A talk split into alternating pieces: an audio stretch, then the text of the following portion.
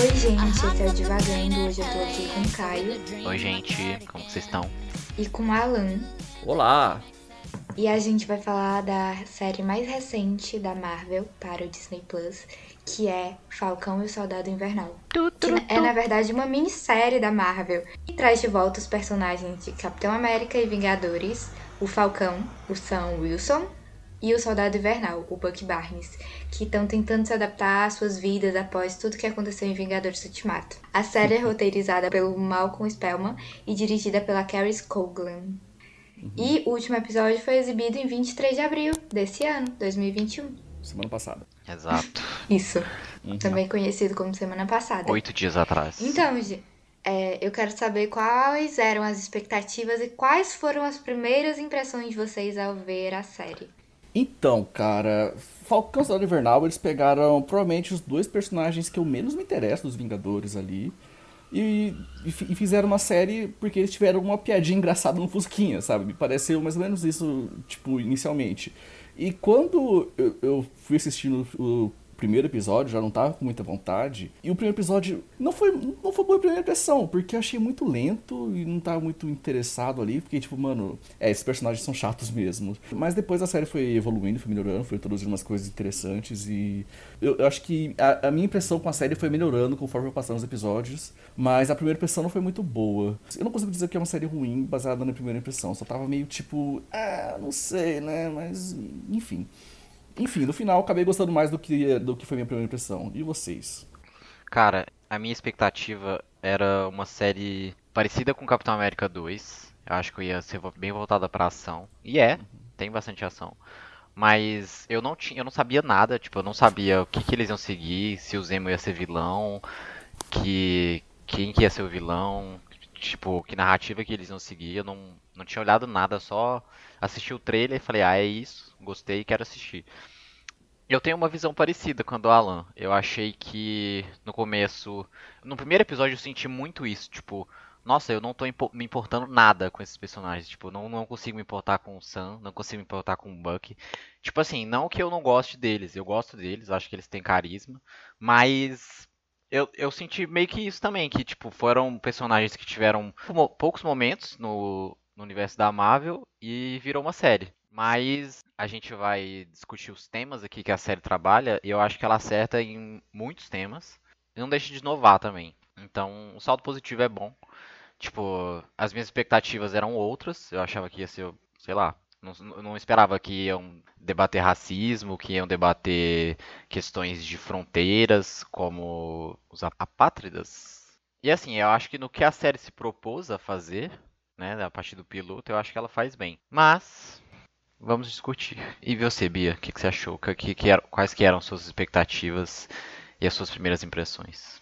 Eu vou usar o Alan como referência para minhas primeiras impressões. Eu consumi a série de uma forma diferente de vocês, né? Vocês acompanharam semanalmente e eu maratonei.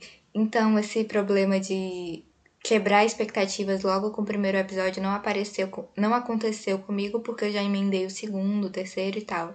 É, mas inicialmente eu achava que ia ser uma comédia bobinha, tipo aquele humor Marvel, uma coisa bem clichê da Marvel. Eu não tinha essa, essa expectativa de ser algo meio soldado invernal, ligado com espionagem, coisas e tal.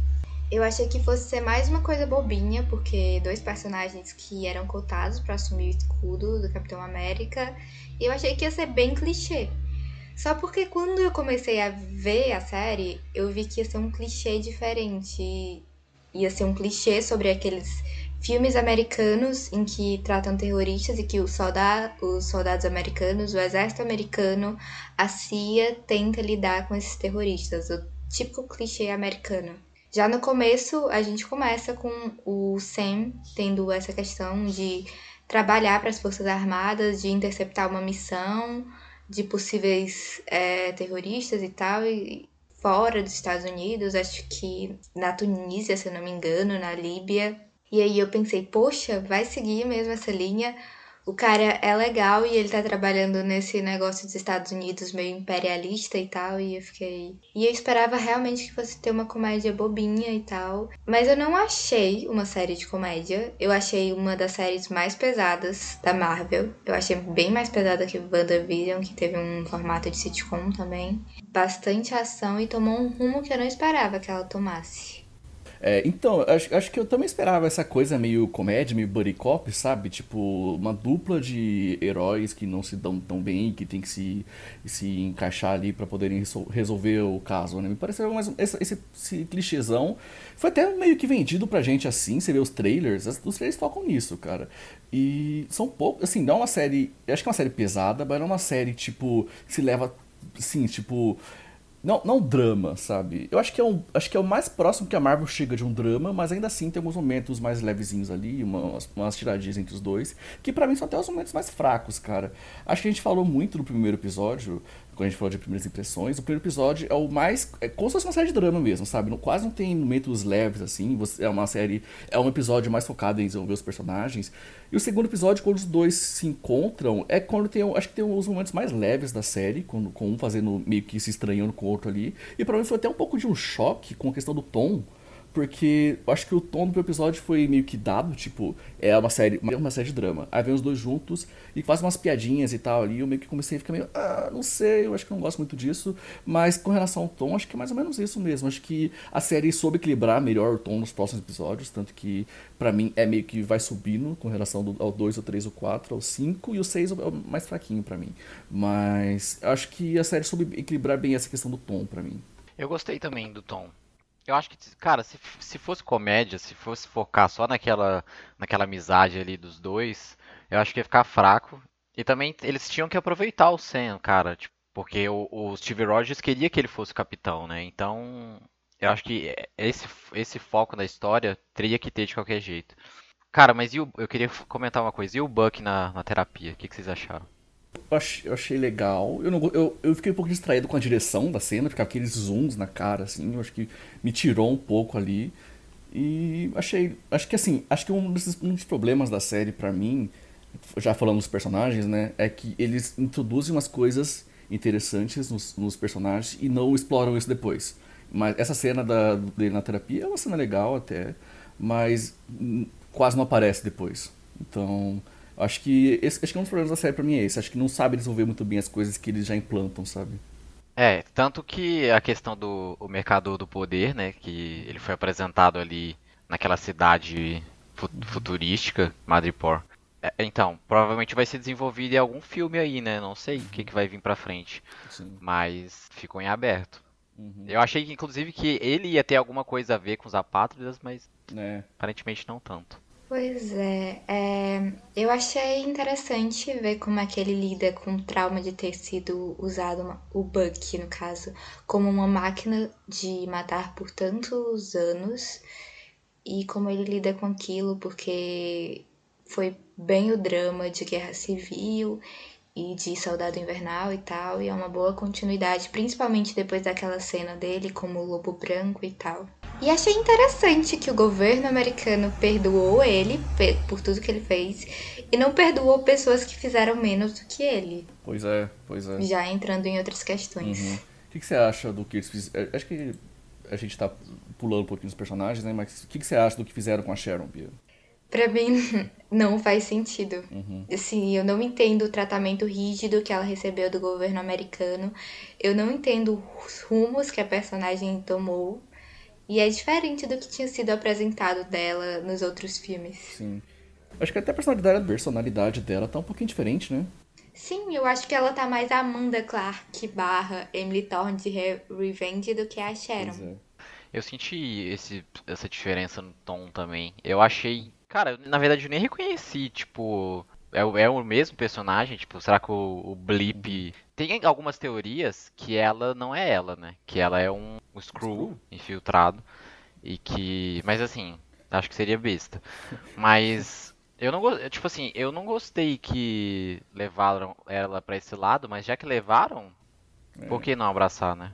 Esse negócio de, ah, fulano é screw, é a mesma coisa que falar fulano é Mephisto pra mim, cara. Agora qualquer um vai ser um screw, cara. Então, Também acho que não faz muito sentido ela ser um Skrull, porque ela poderia ser qualquer. Ele podia ter assumido a forma de qualquer outra pessoa. Uhum. E, e convenhamos, né, cara? Sharon... E ela não precisaria se infiltrar Sim. se ela fosse um Skrull. Ela não precisaria usar máscara pra. Sabe? Sim. Seria totalmente diferente a situação dela. E convenhamos também, a Sharon Carter nunca teve muito desenvolvimento no universo da Marvel, cara. Então acho que ela meio que poderia ser qualquer coisa, porque ela nunca teve muito tempo. Talvez seja por isso que eles. Tanto que ela simplesmente foi esquecida, né, no final de Ultimato. Pois é, cara. Ela nem tava lá em nenhum dos filmes dos Vingadores, então. É, vocês querem falar um pouco do Sam também, da situação do Sam Wilson? Então, o Sam, cara, é complicado, cara, porque eu, assim, eu já não gostava muito do Sam. E eu acho que. Acho que o desenvolvimento dele como personagem até chegar no Capitão América é interessante. As situações que ele passa, as, as conversas que ele tem com a Zaya Bradley, por exemplo, as, as realidades que ele tem que enfrentar agora que ele é um homem negro como super-herói e principalmente como Capitão América, são coisas interessantes. Então, assim, é tudo interessante, menos o personagem. Para mim, as coisas que acontecem com Sam são interessantes, mas na maioria das vezes ele tá só reagindo ou ouvindo. São poucas as coisas que, tipo, eu falo, ó, oh, interessante. Tipo, acho que a coisa mais interessante que eu vi ele, ele fazendo, tipo, ele tomar atitude, foi ele querer conversar com a Carly no, naquele, num episódio lá que eles conversam. É uma coisa interessante, eles têm uma relação interessante. Tem uma relação interessante dele com a irmã dele também. Mas ainda acho que é muito pouco. Acho que, acho que é, um, é um protagonista meio desinteressante. E acho que, as, é que eu disse, as coisas ao redor dele são muito interessantes, mas assistir ele não é muito legal, cara. É, é meio decepcionante até, eu acho, porque tem coisas interessantes ali, mas eu acho que, como eu disse, são mais coisas ao redor dele do que com relação a ele mesmo. Então é, é, é meio meia boca pra mim, cara. Pois é, e eu acho que isso é culpa das participações deles no, no filme, nos filmes, né? Tipo, Uhum. Não, ele não tinha uma história desenvolvida. Tipo, a gente sabia pouco sobre ele. É, e tudo que. Toda a narrativa dele era em volta do Steve. Então. E a série também não teve tempo de, de construir algo assim. Tipo, até tentou, mas era só seis episódios. E, tipo, aí você é apresentado a família dele, meio que você não consegue se importar muito com aquilo, com os problemas ali. Mas, uma discussão legal é a é a do Isaiah Bradley, né? Que era um super soldado negro e que teve a vida totalmente tirada da liberdade dele por ter sido uma experiência, né? E, e ele fala pro Sam que eles nunca vão aceitar ter um Capitão América negro. Cara, esse foi um personagem que eu gostei. Eu gostei muito dele. Eu acho que dava para ter, talvez, tipo, se a série fosse maior, ter, tivesse tido um flashback mostrado como que como que foi isso dele como que foi a experiência dele sendo um super soldado, é, mostrando os anos dele na prisão e essas coisas, mas aí ficou só na memória. Quem sabe, né? Em alguma outra série ou filme aí isso, seja relembrado. O que, que você achou, Bia, desse personagem? Assim, em primeiro lugar, sim. Eu concordo muito com o que o Caio falou nessa questão de que a gente nunca viu muito dele. Ele tava lá para ser um apoio do Steve e um alívio cômico. Então, nunca foi um personagem desenvolvido. O Buck era um pouco mais envolvido. É, tinha a relação dele com o Buck e Buck Steve e tal. E era uma construção um pouco melhor. Por essa razão que eu achei até estranho quando o Steve decidiu dar o escudo para o Sam e não para o Buck ou para outra pessoa, porque o Sam nunca foi tão desenvolvido assim. Então, não havia algo ali que justificasse a escolha do Sam para receber o escudo. Nada além de que a Marvel estava a fim de lançar o primeiro Capitão América Negro. É, eu acho que não faz sentido ele. Quer dizer, não vou dizer que não faz sentido, que sei lá, os dois devem ser amigos e tal, deve. Mas para mim, dar o escudo pro Buck faria menos sentido, porque o Buck é desequilibrado, né? Então, eu, assim, era mais que ele é um. Ele é. Todas as coisas que ele fez pela Hydra e tal. Acho que Acho que faz mais sentido dar pro Sam, até porque o Sam é um, agente da SHIELD, né? Mas, eu não sei, eu, assim, é, com relação ao, ao Isaiah Bradley, né? Eu acho que faltou desenvolvimento pro Sam receber o escudo. Tanto faltou o desenvolvimento que ele acabou devolvendo o escudo e não aceitou ser o novo Capitão América. E eu pensei que a série ia tratar um pouco dessa questão dele recebendo escudo e tal, mas as questões que vieram em relação a ele ser o novo Capitão América e tal foram questões novas que eu não tinha pensado sobre, não tinha pensado como funcionaria, e eu acho que porque a gente não conhecia o Sam, ele nunca foi, foi muito apresentado. Acho que por isso foi tão. Porque a gente não saber, sabia como ele ia reagir, não tinha expectativa de como seria ele como Capitão América, porque sabíamos muito pouco. Quanto ao Isaiah, também acho que a história dele devia ter sido melhor contada. Ficou um negócio muito superficial, a gente imagina. É uma história brutal, mas eu queria ter tido mais detalhes. Tem até o contato dele com o Bank, com o Buck há muito tempo atrás, que eles mencionam que se encontraram, mas também não tem muito. Eu senti falta de flashbacks e de coisas que tornassem isso mais claro. E no finalzinho também, é, ele sempre mostrou que não estava muito impress... não tinha nenhuma vontade de ser mostrado, de ser lembrado e tal. Ele queria ficar escondido com a vida dele e no final ele ganha uma homenagenzinha e fica, homen... fica emocionado. Eu não sei muito bem o que pensar daquela cena. Eu concordo. Eu acho que o Isaiah Bradley foi uma, foi uma ideia muito boa, mal executada. Acho que, que a gente falou, né? A história dele é muito contada por exposição e, tipo, é, show, don't tell, né? Não, não, não conta pra gente, mostra. Então acho que ficou muito por causa disso. E, e, e, realmente, acho que aquela, toda aquela história no final, com a estátua dele no museu, e ele fica todo emocionado com, com o Capitão América, com o Sam virando Capitão América, né? Eu não sei, eu, eu, eu acho que foi meio eu fiquei tipo, eu, eu, perdi alguma coisa aqui, eu acho que tá faltando alguma coisa, eu não, não, entendi muito bem, porque ele tá muito relutante no começo. E eu, eu, eu, não sei, eu acho que a série não fez um trabalho muito bom em, em explorar essas ideias, sabe? É que nem eu falei, cara, tipo, tem muitas ideias boas, mal exploradas. E talvez tivesse, sei lá, mais um episódio, ou então a minha teoria, que eu acho que essa série deveria ser só uma série do Sam Wilson. O Buck Barnes não deveria estar nessa série, não deveria ter o título dividido da série. Porque o Buck, ele é legal, mas, tipo, a série é sobre o Sam, cara. O Buck tem, sei lá, 30% do, de protagonismo e, e, e, o Sam tem muito mais sobre, do que pra falar ali, cara. Então, sei lá, se tivesse uma série focada no Sam, aí, consequentemente teria mais foco na, no, no personagem José Bradley, me daria mais motivo pra importar com ele, teria, sei lá, um desenvolvimento, desenvolvimento melhor da família dele. Então, eu não sei, eu não gosto muito dessa ideia, dessa ideia de botar o Buck na série, porque acaba tirando a atenção de coisas que são mais importantes, ao meu ver. Eu acho que o Buck que acaba movimentando toda a série. É ele que faz o plano de ir até o Zemo, de voltar, assim, de seguir esse plano, de tirar ele da prisão. É ele que faz, assim, que cria toda essa narrativa sobre o Sam é, assumir o escudo. E eu acho que também era muito para lidar com a questão de, da perda do Capitão América, do Steve Rogers, e do novo Capitão América. E é ele também que leva o Senna até o Aizea, sabe? Ele é muito a engrenagem da série, como as coisas acontecem. Até é ele mesmo que pega o escudo e dá pro Senna. Deixa do ladinho dele. Eu acho que essas, essas questões que a Bia tá falando sobre o Buck dar continuidade na história, acho que é mais questão de roteiro isso. Mas assim, o Alan acha que o Buck não deveria estar na série. Eu acho que talvez menos, né? Talvez uma participação, talvez alguns episódios só. Porque realmente a série é sobre o Sam. Tipo, se a gente for pegar os temas que a série trabalha, que é racismo, que é o, militari o militarismo americano, tá tudo voltado sobre o Sam.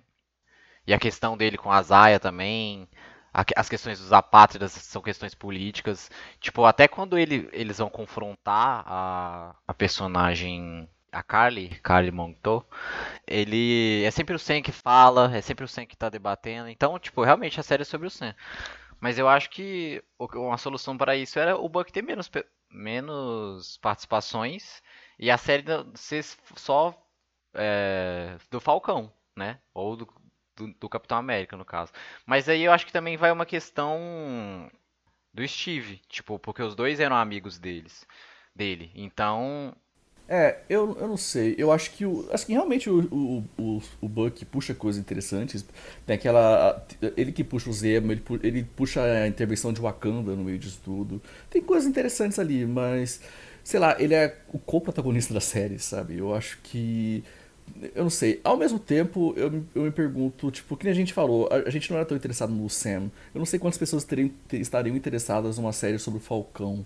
Então talvez essa dupla faça algum sentido para falar sobre tudo isso, mas para mim, sei lá, eu também não, eu acho que eu gostava do Buck menos do que eu gosto do Falcão antes da série. Então, eu não, eu não sei, já acho que a série não fez um eu, eu consigo sair da série gostando mais do Sam Wilson, mas não consigo sair da série gostando mais do Buck.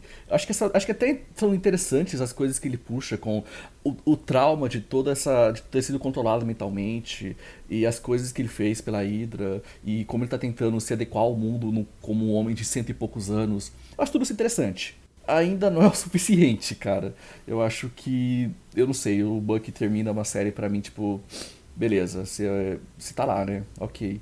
Acho que a gente não tá assistindo a série por causa do Buck, apesar dele ter importância. Eu acho que, tirando do meu círculo social entre amigos, eu tenho muitos amigos, muitos que gostam muito do Buck. Então eu não sei quanta audiência o Buck traz, como é a relação dele, assim, gera, ao nível geral. Isso do Buck, eu acho que às vezes pode ser uma relação maluca, mas ele foi alguém que foi usado como uma máquina de matar, como um soldado. E eu acho que em guerras são assim que as pessoas são usadas, elas são despersonificadas e são mandadas para lugares para matar, só isso, sabe? Tipo, não para matar ou para defender os interesses que em tese estão da pátria deles, mas que na verdade são sabe, interesses às vezes meramente econômicos ou políticos ou em terra e as pessoas morrem por causa disso, pessoas morrem por se envolver em guerras e lembra muito o nível de estresse de estresse pós-traumático que os soldados americanos passam depois das missões e tal. Eu acho que o próprio é, John Walker fala um pouco sobre tudo que ele fez, as coisas horríveis que ele fez também, é, em nome do país, enquanto trabalhava como soldado em missões e tal. Fala com aquele amigo dele que também era do exército. E de uma forma ou outra, eu acho que tem alguma relação também com o Buck ter sido usado como soldado e ter esse estresse pós-traumático. Uhum. Pode ser forçado da minha parte, fazer essa relação, mas foi o que eu pensei. Vocês têm algo a falar eu sobre? Eu concordo com você, Bia. Eu concordo com você. Eu acho que nunca tinha feito essa relação, mas acho que faz muito sentido, cara. Porque o, o Bucky tem aqueles flashbacks que ele vive pensando nisso. Ele tem que. E sei lá, eu fico pensando muito no tiozinho, o tiozinho asiático que ele conversa e tal. E tipo, como que ele pensa no filho toda hora. E. Sei lá, é, é, é o que eu falo, cara. É interessante, mas é mal, mal explorado. Eu não quero ficar repetindo toda hora a mesma coisa, mas, tipo, esse negócio do tiozinho mesmo, cara, eu pensei, tipo, cara, que, que negócio bad, tipo, ele é muito amigo do tiozinho e ele matou o filho dele. Tipo, esse negócio é muito pesado. Isso vai ser respondido lá no final, em uma cena de um minuto, sabe? E não tem uma, uma, muita consequência disso que a gente, a gente vê em tela, pelo menos. Eu não tinha parado pra pensar desse lado, tipo, de resolver muito rápido. Uhum. E faz sentido, eu acho que faz sentido. Outra coisa que teve na série foi sobre a questão do blip, o desaparecimento de metade da população do mundo e tal, e que não tinha sido trabalhado ainda. A gente viu as pessoas voltando lá no ultimato e viu também a bagunça que ficou em WandaVision, com as pessoas voltando, mas a gente ainda não tinha muita noção de como isso se deu, de como aconteceu. Mas não foi tão bem tratado assim nas duas séries, aliás, no filme e na série. E essa série tenta tratar um pouco mais essa questão de como foi o reaparecimento. Eu acho que não se aprofunda tanto nessa questão. Eu tenho mais curiosidade de como aconteceu, mas é um dos pontos principais da trama que faz com que os antagonistas se movimentem politicamente e operem contra os governos e tal. Aconteceu que durante o blip ocorreu meio que uma solidariedade global, uma tentativa de realocar as pessoas. É, parece que um tempo pacífico, talvez, que meio que me assusta porque dá a impressão que o Thanos conseguiu o que ele queria, não sei. É, que tinha comida e casa para todo mundo e trabalho. E quando as pessoas começaram a voltar, cinco anos depois, veio um caos, porque o mundo não tinha mais como lidar com tanta gente. Depois de cinco anos daquela ausência, as pessoas reapareceram de uma vez. Metade, bilhões e bilhões de pessoas voltando. E aí, pessoas que tinham sido alocadas em algum lugar foram realocadas, foram colocadas em campos, foram expulsas e criou todo um problema, uma onda de pobreza, uma onda de problemas sociais, é, de pessoas que não sabiam o que fazer com aquelas pessoas, elas eram vistas como problemas e simplesmente jogadas e descartadas às próprias sortes, pessoas que antes tiveram alguma assistência. E aí funda o grupo principal que quer lutar contra isso, quer lutar contra as regras para tirar essas pessoas e conflitos e essa questão, eu acho as motivações do grupo válidas, eu concordo com elas, e eu acho que sim, porque a questão, para mim, a questão da fome, da falta de moradia é uma questão política e eu acho, entendo eles lutarem e tal. Sim. Mas é, eu não sei se eu concordo com, eu não sei se eu concordo com o modo como eles agem. É, e se isso foi ficou muito se isso ficou claro na série e a ideologia, por sei se eu concordo com a ideologia deles, eu concordo com as motivações desse movimento apátrida e tal, uhum. mas eu não sei se eu entendo a ideologia que eles tentam criar, porque às vezes me parece que eles estão tentando culpar metade da população que voltou e, tipo, eles não se importam muito com vidas e tal. E os métodos que eles agem, eu não sei se eu concordo. Valia a pena ter abordado de uma forma melhor, mas é uma série da Marvel, não tem muita profundidade, vai ser rasa, obviamente. O que vocês acham dessa questão do blip e hum. tal? Eu acho que o blip até teve um pouquinho. Foi até um pouco bem explorado no filme do Homem-Aranha, né? Acho que você não viu o filme do Homem-Aranha, né, Bia? O Longe de Casa? Não. É, eu acho que eles exploram um pouco bem isso, porque, por exemplo, no filme do Homem-Aranha, o, o, o Homem-Aranha sumiu. Aí tinha um menininho lá, aí quando ele voltou, o menino já tá se formando já, e o Homem-Aranha vai estar tá estudando com ele agora, sabe? Tem essas coisas, por exemplo.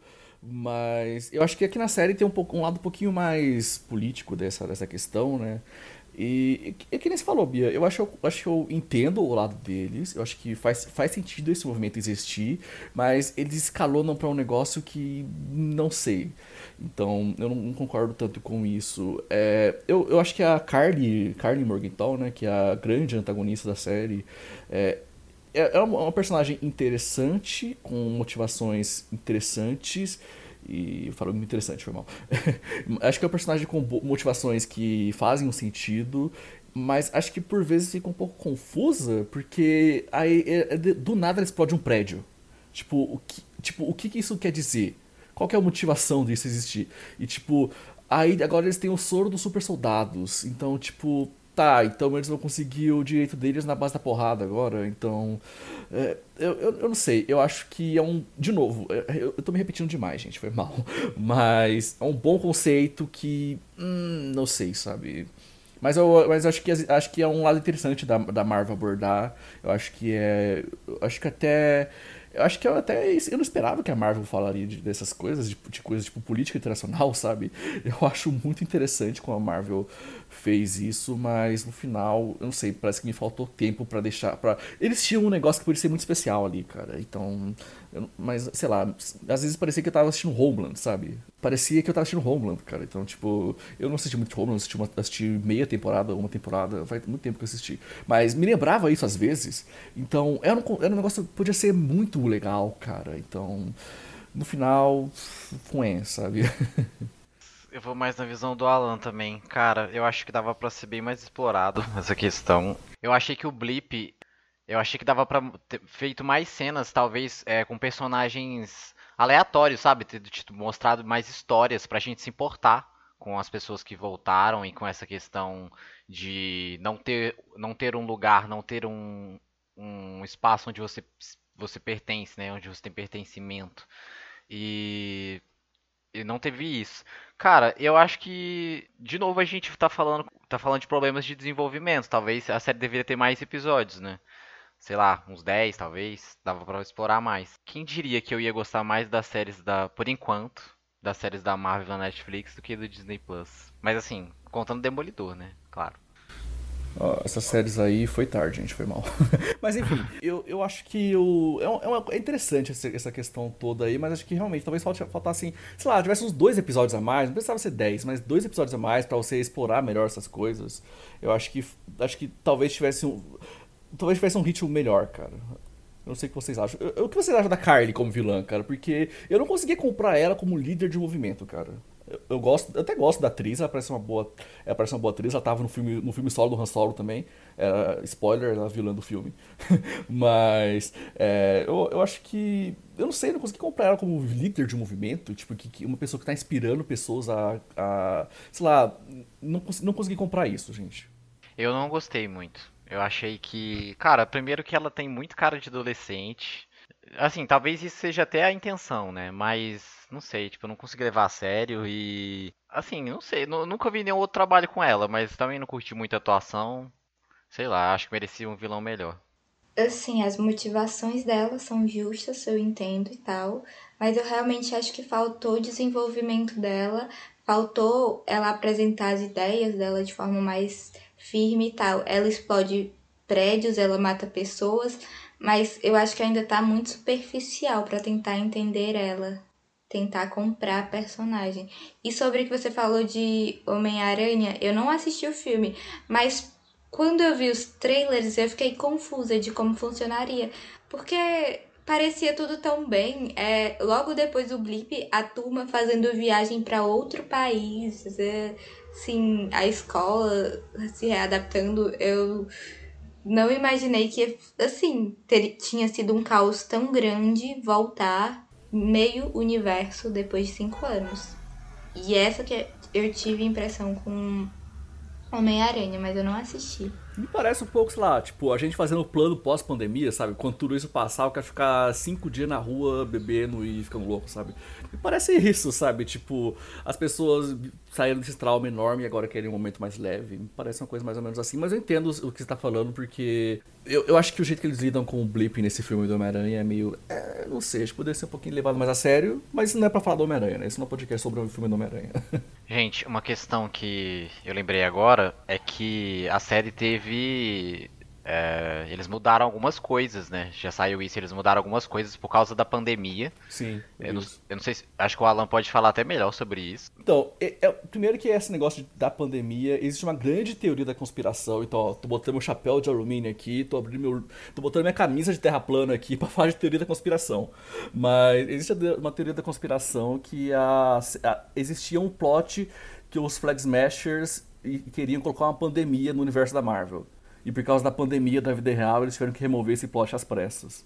Então, existe essa teoria maluca. E, e, porque eh, tem umas coisas, tipo, até que fazem sentido. Por exemplo, tem uma hora que a menina lá morre, eles falam que morreu de tuberculose. Aí tem uma hora que eles estão jogando um, uma, uma, bomba com gás lá num, lugar lá e todo mundo fala, ah, isso aí pode ser um gás doença. Enfim, é uma teoria, acredite quem quiser.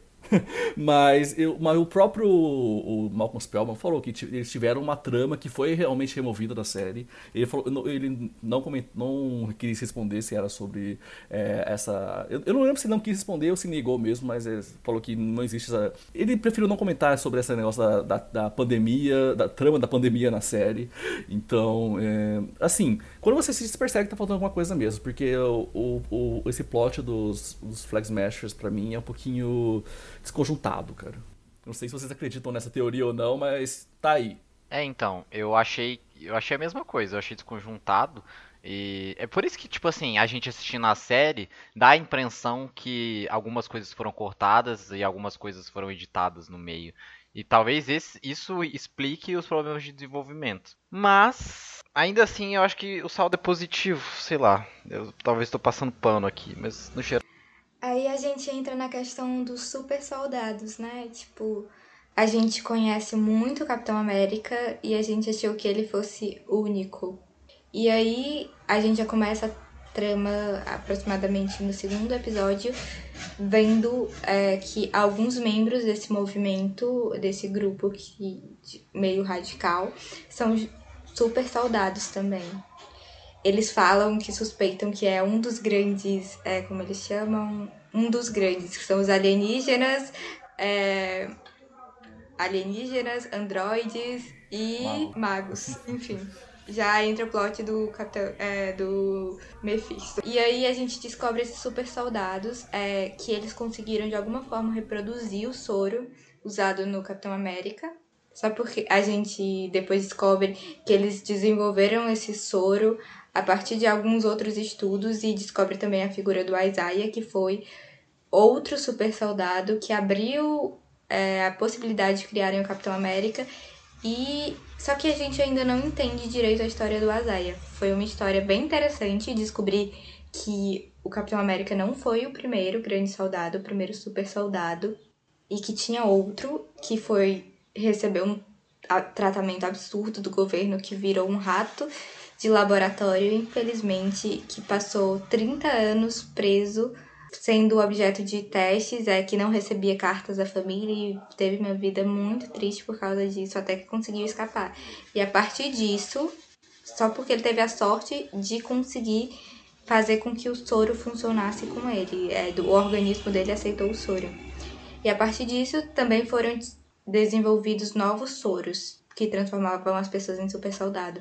Eu achei é, essa trama um pouco parecida com The Boys, que eles criam a figura do super terrorista com composto V, é, que são também movimentos revolucionários ou movimentos radicais e extremistas de determinados países é, que sofrem de tal, mas também é outra questão que eu também não quero explorar aqui. O que, que vocês acham desses super soldados? Ah, eu acho que Cara, acho que é bem batido, Super Soldado, tipo, já, já foi. Já tinha falado sobre isso no universo cinematográfico da Marvel, trouxeram de novo, beleza.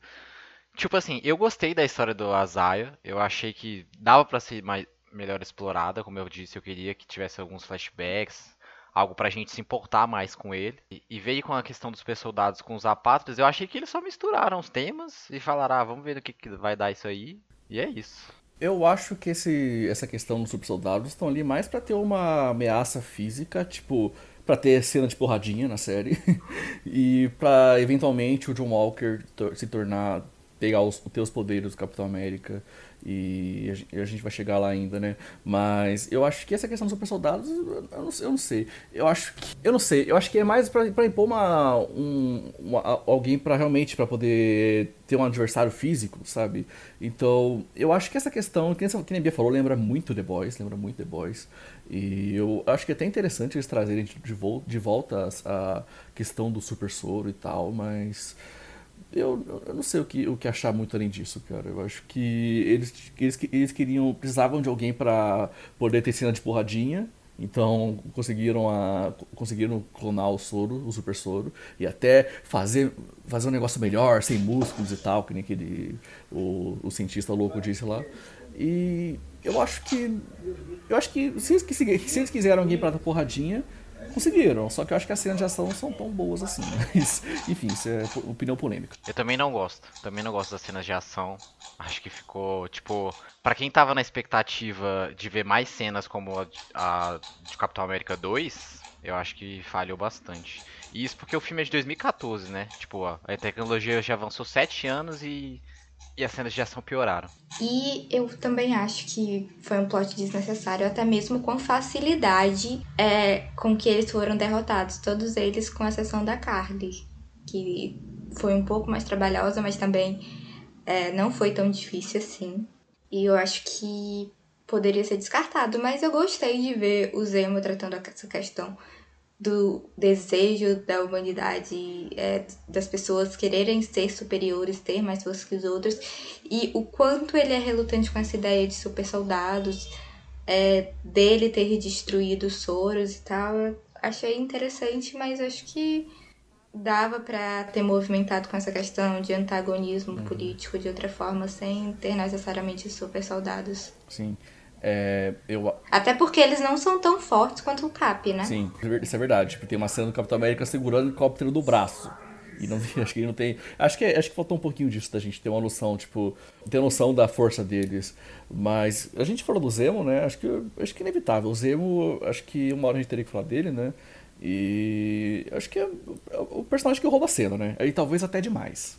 Ele é muito carismático, né? Cara, a cena dele dançando a Marvel depois fez um GIF eterno, fez um vídeo de 24 horas só pra zoar com ele dançando. E eu achei que a, a participação dele é, pra mim é ótima, é uma das coisas que mais funciona. E. Cara, eu, eu queria ver mais ainda do Zemo. Eu uhum. espero que ele apareça em mais séries ou mais filmes, sei lá, dá um jeito aí. Uhum. Que, seja, que seja como anti-herói, que seja como qualquer coisa, por favor. É, a, a, Bia que faz as pautas, né? E, e, o nome dessa pauta aqui é Divagando 10, série do Zemo. Então, né, Bia? Era o protagonista da série, fazer o quê? Mas você gostou dele, né, Bia? É, gostei. Então, gente, outro tema é, que o Alan tinha me falado já, ele falou um pouco dos divagando sobre racismo, sobre a série ter resolvido finalmente tratar dessa questão de racismo, é, do racismo americano enraizado nas instituições, de como eles recusaram facilmente um homem negro como o Capitão América, mas eles não hesitaram em colocar um homem branco, loiro como Capitão América, a cara dos Estados Unidos e tal. E também o dilema é, dos negros enquanto americanos, como eles se sentem naquele país tão hostil a eles. O Sen até fala que ele cresceu no lado mais racista dos Estados Unidos, do Sul, e do quanto foi difícil para ele e como seria para um homem negro levantar aquela bandeira com aquela bandeira de um país, de uma pátria que trouxe e ainda traz tanta opressão para as populações negras. Acho que esse é um ponto que a série trabalhou bem. Porque você vê, você vê algumas coisas que. Eu vi uma frase já desses que acho que faz muito sentido, que uma pessoa negra ela tem que trabalhar duas vezes para ter metade do reconhecimento. E é, é, mais ou menos isso, cara. Tipo, o Sam Wilson, cara, tipo, assim, é que disse, a gente não tem muito. Não tem muito que gostar. Não, não, tinha muita simpatia por ele antes da série, da série, né? Mas você conhecendo ele um pouco mais nessa série, você vê que, tipo, mano, é ele, sabe? Ele é o Capitão América. E é, é muito poderoso você ter um homem negro segurando a bandeira dos Estados Unidos no corpo, sabe? Tipo, ainda mais eh, na, na época que a série tá sendo gravada, o Trump ainda era o presidente dos Estados Unidos. E com o Biden as coisas tá, tá, tá daquele jeito lá, né? Mas enfim, ainda é um país muito racista, cara. E, tipo, eu, eu quero muito saber como que, como que essa questão toda do, do Sam, o Sam sendo um homem negro como Capitão América, como isso vai influenciar, como que vai ser o, o filme do Capitão América com ele como protagonista, porque existem coisas muito interessantes, cara, e acho que eu acho que a Marvel nunca falou diretamente de, de, de, dessas questões. A gente tem até um pouco disso no Pantera Negra, mas acho que é mais uma questão para louvar a cultura negra, que eu acho que é um negócio que eu gosto muito. Eu gosto muito do filme do Pantera Negra. E era também as, as questões raciais que são discutidas, mas eu, eu, eu, eu, eu acho que tem muito potencial nessa questão falando dos Estados Unidos. E eu, quero, eu gosto muito de, dessa ideia. O que fizeram com a Zia Bradley foi um absurdo, cara. Tipo, eu lembro quando, quando eu trouxe a, a série aqui pro Divagando alguns, algumas semanas atrás, é, eu, eu comentei, eu acho que, eu, eu não lembro se você cortou isso, Bia, você cortou, fica aí o, pra, pra audiência, né, é, eu comecei a entrar em spoilers para tentar convencer a Bia a assistir a série, né? Eu falei um pouco sobre o, a, a, questão de fazerem testes no Asia Bradley e tal. E foi na semana que a Xuxa falou uns absurdos de querer testar, fazer testar, acho que era testar vacina, se não me engano, com pessoas que estão na prisão e tal, e tipo, foi na mesma semana. Absurdo. Então, é, é muito. É, é, é, é muito fácil para a pessoa usar um corpo negro como cobaia, porque para a sociedade a, a, gente não importa, sabe? Tipo, se a gente morrer só mais um. Então, eu, eu, eu não sei, eu, eu, eu, eu, gosto do que a série fez e acho que é uma das poucas coisas que a série trabalhou bem. Acho é, é o tema principal da série. E eu acho que eles trataram isso de uma maneira legal, cara. Eu ainda quero ver mais disso com, com relação a como que o Sam agora vai ser com o Capitão América. É, teve aqueles momentos no episódio final e tal, e teve aquele discurso que eu achei um pouco brega, não vou mentir não, mas é um discurso meio poderoso sim. E eu quero, eu quero ver o que, que vai acontecer depois disso. É, fica aí as expectativas, né? O Capitão América 4 foi confirmado e vai vai ser dirigido pelo roteirista da série. Ele vai escrever, então, não tem diretor ainda. É, é, ele vai escrever, isso. Uhum. Foi mal aí. Cara, tomara que seja mais explorado no filme dele. Ou não também, né? Até porque é, personagens negros não precisam é, ficar debatendo racismo o tempo inteiro, né? Tipo, a gente, eu e o Alan, a gente já viu isso muito em Seeker, na série que a gente ama da HBO. E Nossa, maravilhosa. Que inclusive vai terminar em breve. E fica aí, cara, minhas expectativas pro, pro filme com o Sam, com o Sam, né, como Capitão América, são as melhores. Eu acho que, tipo, apesar dos problemas que a série tem, bola pra frente e. sei lá. Eu acho que vai dar bom. Eu acho que quando a gente fala de política americana, tem muita questão, a atitude que os Estados Unidos têm de se achar, ter essa superioridade, de do patriotismo. E quando você vê o John Walker como Capitão, como Capitão América, é exatamente os Estados Unidos é, cara. Tem a, a cena que ele mata o rapaz do, dos Flag Smashers lá, lá, lá na Europa, né? E com todo mundo vendo, é o escudo cheio de sangue. E tipo, cara, é isso que, que os Estados Unidos é. E por, por mais que eles tentem pintar uma coisa diferente, e até acho meio corajoso a Marvel fazer, fazer falar, falar assim na cara sobre a questão de como os Estados Unidos é, cara. Eu acho que é muito interessante. O John Walker, para mim, é, poderia. Eu, eu não gosto muito do encerramento dele, vou ser meio sincero. Eu acho que tentaram redimir ele. para mim, as coisas que ele fez são meio irredimíveis. Mas eu, eu, eu não sei. Eu, eu acho que o John Walker diz muito sobre os Estados Unidos como país. E, ele, e, e, tipo, você pode dizer o que quiser dele, mas você não pode dizer que ele não estava representando os Estados Unidos como país, cara. Realmente.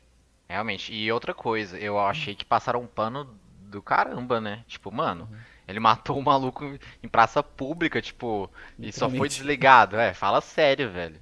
Tipo, agora pensa se fosse o, o Sen nessa Sim. situação. Mano, ele Sim. tava ferrado demais, velho. Sim. E passaram um pano absurdo pra ele. Não, o Sam e... começou a falar mais alto com o Buck na rua, por isso parou ele. olha o nível, olha a diferença. Exatamente. E outra coisa, o, eu, também eu concordo com você que eu acho que eles tentaram redimir a situação. E, tipo, mano, ele é a cara dos Estados Unidos mesmo. E eu acho que a série não nem tenta esconder isso. Eu acho que faz uma, uma própria autocrítica, né? Tipo. É, sem, querer, sem querer ser hipócrita, né? É uma série americana, é uma série de uma empresa americana, mas assim, pelo menos estão botando o dedo na ferida. Pra mim, o John Walker, o novo Capitão América apresentado nessa série, é um filhinho é, do Homelander de The Boys, mais uma vez fazendo referência. E é incrível o contraste que dá com o Sam, né? É, ele é o típico americano, representa muito a bandeira dos americanos e acho que isso também é usado muito para endeusar quem era o Steve, porque sempre foi uma pessoa ponderada e tal, um cara admirável, impecável, que parecia perfeito. E que conseguiu vender aquela imagem de Capitão América e chegou um Capitão América que um, tinha aquele poder, que mesmo quando teve aquele poder, usou de forma arbitrária para mostrar o quanto Steve era perfeito. Ao mesmo tempo, o quanto ele representa a bandeira americana mostra exatamente porque o Sam não quer usar aquele uniforme, não quer representar aquele país e tem um dilema muito forte em relação a fazer ou não isso. E também eu acho interessante que a gente falou dos super soldados, do soro, mas o Sam não precisou usar o soro para finalmente vestir e assumir o manto de Capitão América, teve, que teve que conquistar com as próprias mãos depois de ter ganhado o escudo, ele teve que lutar de novo para conquistar. E ele teve que lutar para aprender a usar o escudo, para aprender a lutar, para ser forte. Algo que o Steve Rogers aprendeu automaticamente.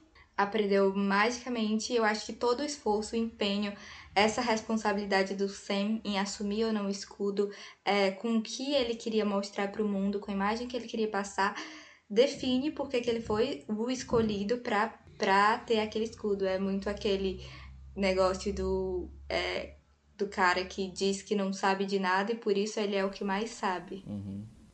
É, eu acho que, comparando os Capitães Américas, né? Eu acho que o Steve Rogers é o que. a visão idealizada dos Estados Unidos. Tipo, a visão. Até uma visão meio datada do que era, do que era os Estados Unidos na época da guerra, Primeira Guerra, tipo, Tio Sam e tal. E o John Walker é o que os Estados Unidos realmente é. E o, tipo, aquela coisa arrogante e que passa por cima de todo mundo. E o Sam Wilson me parece ser o que os Estados Unidos deveria ser. Que é uma pessoa justa e, e, tem, e liga pela diversidade e pelas outras coisas. Mas assim, é, a gente tá falando um pouco mais de utopia agora falando nisso, né? Tipo, precisa de um universo de super-heróis pra gente se inspirar e querer que o Capitão América seja assim e tal. E, que, e, sei lá, eu acho que Eu acho que, é uma, acho que ele tá construindo a história dele ainda. A gente vai ter o filme dele para poder ver como que ele é como Capitão América. A, a primeira ação dele lá, a primeira. As, os, o episódio que ele tá como Capitão América. É, as cenas dele são as únicas coisas legais daquele episódio, vou ser sincero, porque eu acho legal, tipo, ele voando e, tipo, com a, soltando o escudo pelo, pelas costas e tal. Eu acho legal, eu acho divertido.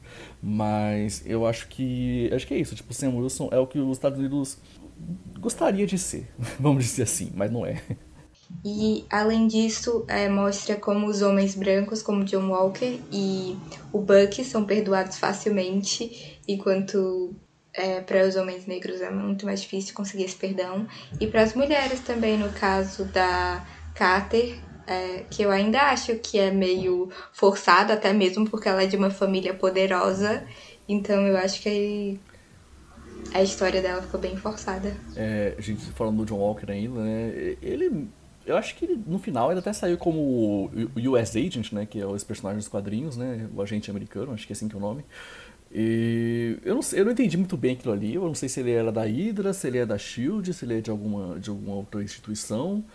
Então, vão ficar de olho nisso, né? Já que ele, ele ainda tem os poderes ainda dele, então não, não sei aonde que isso vai ser usado, né? Eu não sei, eu, eu acho que eu gostaria muito de ver, tipo, como que foi a tomada de decisão, que a gente tá falando de, de, desse perdão dele que ele teve. Perdão não, esse afastamento dele que ele teve. Que ele foi, foi demitido de Capitão América, vamos dizer assim, né? Eu queria muito saber como, tipo, como foi o pessoal da, do governo americano tomando essa decisão. Tipo, será que foi aquele negócio, tipo, não tem jeito, a gente vai ter que. A gente queria que eu fosse assim, mas vamos ter que demitir você mesmo. Então, tipo, sei lá, eu, eu me parece muito, tipo Sabe quando, sei lá, um ator é acusado de assédio e meio que, tipo, demora meses pra ser demitido e, depois ele é demitido porque teve muita pressão na internet, ou, ou, então como aconteceu com a Gina Carano mesmo, sabe? Que, tipo, demoraram meses para demitir ela e no final ela acabou sendo demitida porque não tinha outro jeito. Eu, eu queria saber como foi essa tomada de decisão, acho que faltou, faltou a série explicar isso melhor, mas, enfim, né? Acho que eu acho que no final é, é que, que, nem a gente falou, tipo, pra ele, ele ainda, ele ainda encontrou uma outra saída com a menina do VIP lá, né? Então, eu não sei, eu ainda acho que. Eu quero ver o que vai acontecer com ele, mas eu, sei lá, pra mim ele ter um, qualquer tipo de redenção, pra mim não faz o menor sentido, cara. É mais uma história que a gente não sabe aonde vai ser desenvolvida, né? Tipo, a gente uhum. não sabe aonde John Walker vai aparecer ainda, em qual série, qual filme. É, os apátridas, a gente não sabe se vão retornar, se vai ter mais alguma coisa. Tem a Sharon Carter, tem o Zemo, então a série ficou bem aberta. Podemos ir para as impressões finais, gente? Podemos sim. Eu acho que eu acabei falando muito sobre as minhas opiniões, assim, tipo, eu fiquei com a sensação inicial de que seria aquele filme é, de política internacional dos Estados Unidos, aquele filme de soldados brigando contra um grupo terrorista infiltrado e tal, e teve aquela clássica cena é, das pessoas disfarçadas tentando entrar em algum lugar e tal. Achei interessante, melhor do que eu imaginava que seria. Eu acho que é a, o conteúdo mais pesado que eu vi da Marvel até agora. É uma série bem mais séria, bem mais sombria. E eu acho que sem o negócio dos super-heróis ainda venderia bem e tal. E é isso, mais ou menos. Vocês têm. O que vocês acharam da série? Quais as impressões de vocês e expectativas também pro próximo? Então, filme? eu. Eu, eu acho que no final, eu acho que eu acabei falando muito mal da série, mas no final eu acho eu posso dizer que gostei da série. Achei uma, uma série boa, melhor que WandaVision. E melhor que as séries da, Mar, da Netflix, né? Foi mal, Caio. mas eu achei que é uma série. Acho que é uma série boa, com problemas com alguns problemas mais, mais gritantes que outros, mas tem uma mensagem poderosa, tem entregou pra gente o Capitão América novo, que é uma coisa que eu não esperaria que uma série da Marvel faria na, na Disney Plus. Então, eu, gostaria, eu gostei muito do, do, do, final. Eu acho que o episódio, o episódio final em si tem alguns problemas aqui e ali. Eu não gostei da resolução, resolução dos personagens.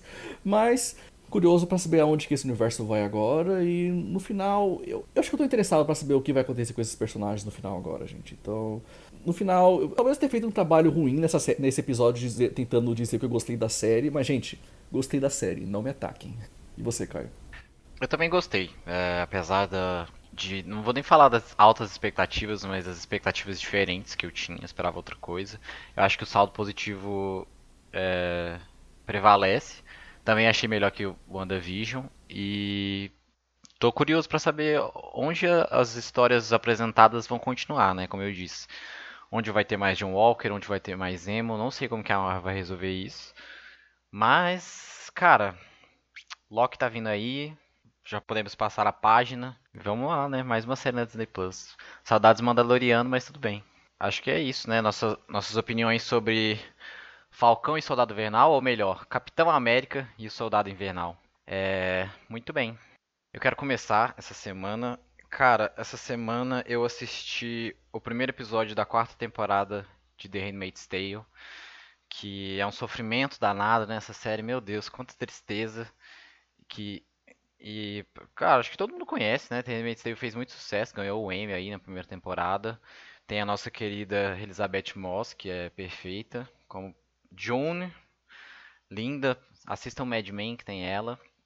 E, cara, o primeiro episódio é legal, eu acho que introduz bem a, a, um começo de revolução. Eu espero que venha uma revolução aí na série. E espero que a República de Gilead acabe logo, porque, cara, eu nunca vi uma série tão triste na minha vida. E a, no a novidade é que eu tô assistindo com legendas em inglês agora, só assisto séries em legendas em inglês. Ah, aí sim, cara, parabéns. Pois é. Cara, tô gostando, vamos ver. Já saiu os três primeiros episódios, eu assisti só o primeiro, saíram os três de uma vez e agora vai ser semanal. Mas eu acho que tem tudo para ser uma boa temporada e tomara que seja a penúltima ou a última, porque tá ficando um pouco uhum. cansativo já. Você, Alan, o que, que você assistiu essa semana ou é, consumiu? É, só pra falar de Handmaid's Tale rapidinho, tipo, Caio, você acha que eu, acho que você é a única pessoa que eu conheço que tá assistindo essa série ainda. Porque eu, eu, eu vi no Twitter agora, o pessoal falou muito mal dessa, dessas temporadas, falou que virou, tipo, tortura. E eu, eu falo pra você, eu vi o segundo episódio, o, o primeiro episódio da segunda temporada e falei. É isso aí, gente. Foi legal quando durou, mas eu não tenho mais cérebro para isso, não. Muito sofrimento. Cara, eu sou muito paciente. Eu, pra largar uma série, tem que ficar um negócio assim, insuportável. Eu tenho que estar tá assistindo assim e parar muito para pensar, tipo, por que eu ainda tô assistindo isso? Sabe? Tipo eu tenho. Walking Dead. É, cara, tipo, The Walking Dead chegou num momento ali na oitava temporada que eu falei, mano, isso aqui, tipo, não faz sentido eu assistir isso aqui mais, porque eu, tipo assim, não vai acabar tão cedo, a história é muito enrolada, não sei o que, mas assim, The Handmaid's Tale eu ainda acho que tem algumas coisas para mostrar, não sei. Acho que ainda não chegou nesse nível. E por eu ter uma expectativa que não vai demorar para acabar. Já era para ter acabado, né? Não era para estar tá numa quarta temporada. Mas sei lá, cara. Cara, eu tô com 65 séries ativas na minha grade. 65 séries que não, não estão canceladas, nem foram finalizadas, estão ativas. 65. E essas séries são o meu foco, tipo, é o que eu ainda vejo qualidade se não uhum. ficou insuportável, eu tô assistindo. Entendi. Tô passando pano. Entendi. Posso puxar o meu? Pode. O que você assistiu essa semana? Tá. É, nessa semana eu vou trazer duas coisas. É, assim, eu vou fechar uma série que eu trouxe anteriormente, que é Invincible. Eu trouxe uma vez como uma série que eu gostaria de assistir nessa, nessa semana. E eu terminei a temporada agora. Eu achei legal. Acho que, acho que o pessoal tá um pouquinho emocionado com essa série. Tipo, é uma série legal. Tipo, se a pessoa gosta de violência, você vai ter muita violência aqui. Tipo, muita violência. Tipo, assim, eu nunca vi, eu nunca vi um produto tão violento assim, vou ser sincero. Tipo, questão de sangue, questão de tripa. Questão, assim, é absurdo. É, é, acho que uma animação boa, para mim, é uma animação que sabe usar o seu forte, que é ser uma animação. Então, assim, por exemplo, Bojack Horseman. Tem um episódio lá que, acho que é na primeira temporada até, que, ele, que o Bojack tá drogado e ele tem umas alucinações meio loucas e tal. É um bom uso do fato de ser uma animação.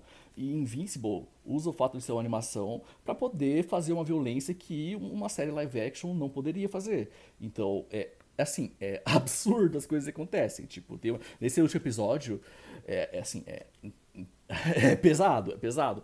Mas eu acho que é uma série com uma trama muito boa, cara. Tipo, tem um plot twist em cima do outro toda hora. Eu acho que os personagens são muito interessantes. O próprio Invincible, que é o Mark, né? Ele é um ótimo personagem. O Omni-Man, que é o pai dele, também é um personagem muito bom. O elenco dessa, dessa animação é absurdo, cara. Tipo, tem Steve Young, tem o Jake Simmons, tem Sandra Oh, tem o Ezra Miller, tem o, sei lá, o, o Pimento dali, sabe, do Brooklyn Nine-Nine. Tem muita gente nessa série que, sim, o elenco é absurdo desse, dessa, dessa animação. E eu não sei, eu gosto muito de tudo isso, Mas eu acho que não, não adiciona muita coisa no gênero de herói. Eu acho que esse que é o meu problema com essa série. Tipo, é, o pessoal tá todo emocionado com essa série, é melhor série de herói e tal. Eu não sei, eu acho que. Eu penso coisas que Watchmen e The Boys fazem e. E o, e o Invincible tenta ser um, um The Boys misturado com Liga da Justiça. E isso, isso pra mim não é novidade, isso pra mim é só requentar coisa.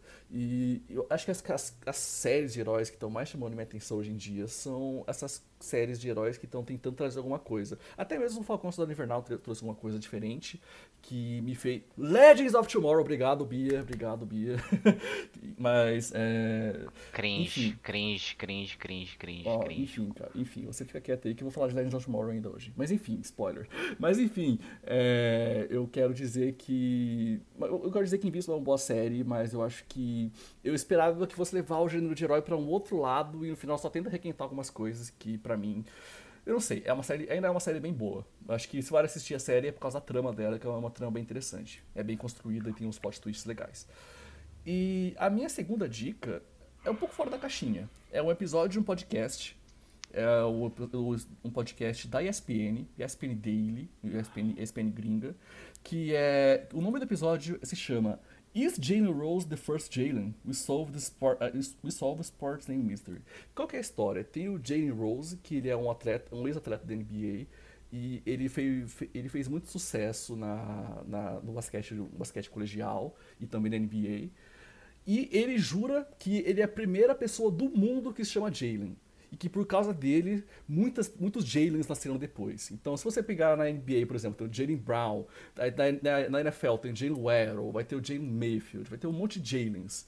E tem, ele tá jurando, ele jura que ele é a primeira pessoa do mundo que se chama Jalen, que a, que a mãe e o pai dele foram, que, que na verdade, não, que a, a, avó dele que criou esse nome e que antes dele não tinha nenhum Jalen, e por ele ser famoso, por ter se destacado no basquete, muitas pessoas muitas pessoas roubaram o nome dele, roubaram entre aspas, né, que ele se, se orgulha disso. Mas muitas pessoas pegaram o nome dele e, e batizaram seus filhos e filhas de Jalen. Então, por exemplo, ele fala que, tipo, sei lá, muito, existem muito Shaquille, muito Shaquille por causa do Shaquille O'Neal. Existem muito Denzel por causa do Denzel Ward, do, por causa do Denzel. Alan Jones por causa do pois Alan é. Jones. eu, eu falar Denzel Ward, mas Denzel Washington.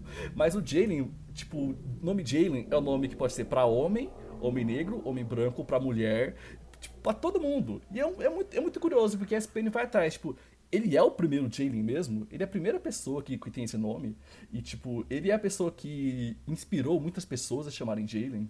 E é interessante, cara, é bem curioso, assim, são uns 40 minutinhos, é bem apresentado pelo Pablo Torre, que é um bom.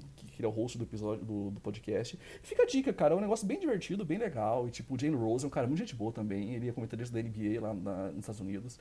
E eu, eu cara, eu não sei, fiquei tipo, mano, os caras foram longe, porque é o tipo de coisa que eu gosto, que é um esforço enorme para fazer uma pesquisa que é um negócio tão insignificante que é, sei lá, esse cara é a primeira pessoa que teve esse nome, não sei. Mas enfim, fica a dica aí. É um episódio do ESPN Daily, vou repetir o nome pra vocês, é Is Jane Rose the First Jalen? We Solve a Sports Name Mystery. Enfim, falei muito. Bia, o que, que você viu aí? A de Handmaid's Tale eu vi a primeira temporada a segunda temporada eu também larguei no primeiro episódio porque achei que tava muito pesado. O Alan até falou outro dia de uma série que ele não gostou porque era meio que pessoas negras sofrendo. E Damn, da Amazon. com o conto da Aya eu meio que sinto que também uhum. é mulher sofrendo e um pouquinho demais. Uhum. E eu não tô bem para assistir essas coisas. Mas o livro, é, a continuação, os testamentos, que eu acho que também vai virar série é, que mostra como sabotaram Gilead, como acabou, é bem interessante, é bom. Uhum. Interessante. Eu recomendo muito, eu li em tipo uns três dias. Essa semana eu vi uma série chamada Dinastia. É, é uma série boba de humor, com vários acontecimentos totalmente inverossímeis, que fala de uma família muito rica que resolve todos os problemas comprando e subornando pessoas, e são todas com moral duvidoso, mas é uma série engraçadíssima, divertida, é, que tem sempre alguma coisinha acontecendo. A gente acha que aquela narrativa vai se prolongar a temporada toda, mas não, é só uns dois ou três episódios e acabou. É interessante. Mas é isso. Bia vendo série da CW, ó. E vocês, o que, que vocês querem ver essa semana? Eu vou logo me adiantar e falar que essa semana eu quero ver vídeo bobo no YouTube e não quero consumir mais nada. Tá ótimo. Vou... Vídeo bobo no YouTube, que conceito. Gente, essa semana eu queria começar a quarta, a quarta, a quarta temporada de Irmão do Jorel, que é um desenho do Cartoon Network. É bem assim, faz um relativo sucesso. Tem duas temporadas na Netflix, mas eu não tô achando os episódios.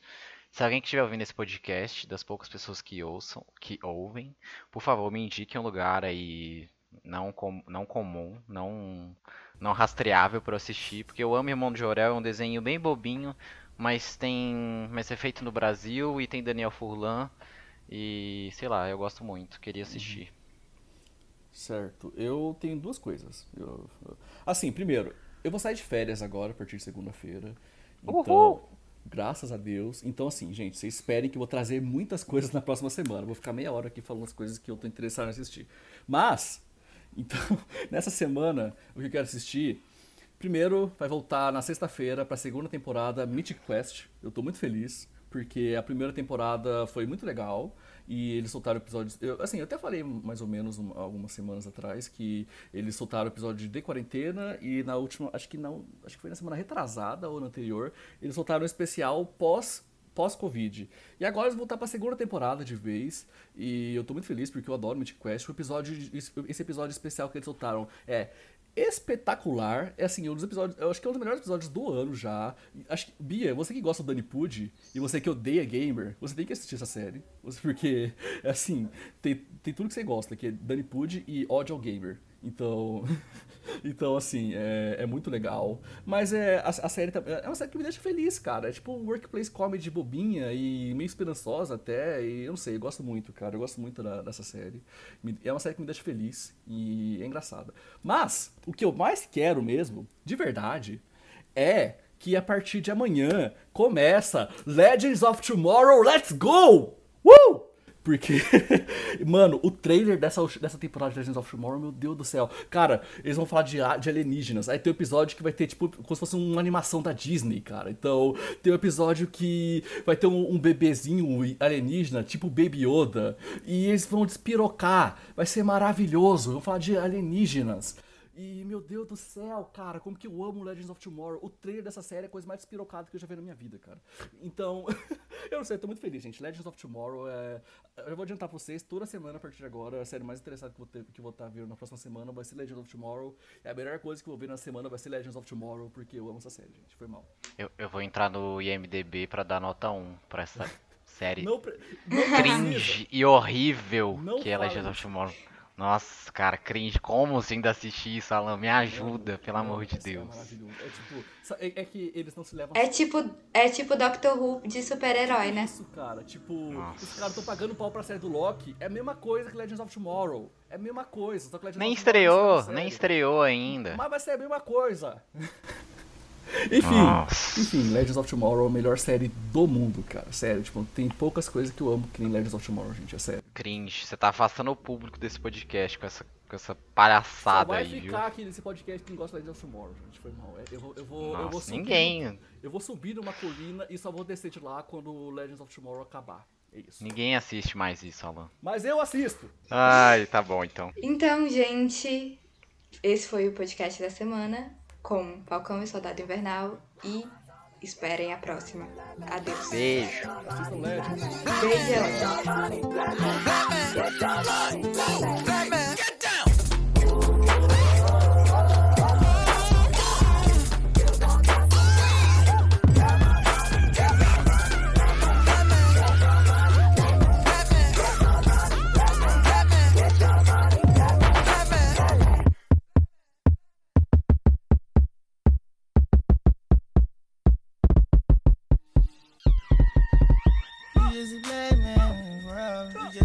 cold. This is black now this world, living expensive Just a big dog, yeah. My Kindle came in the backyard.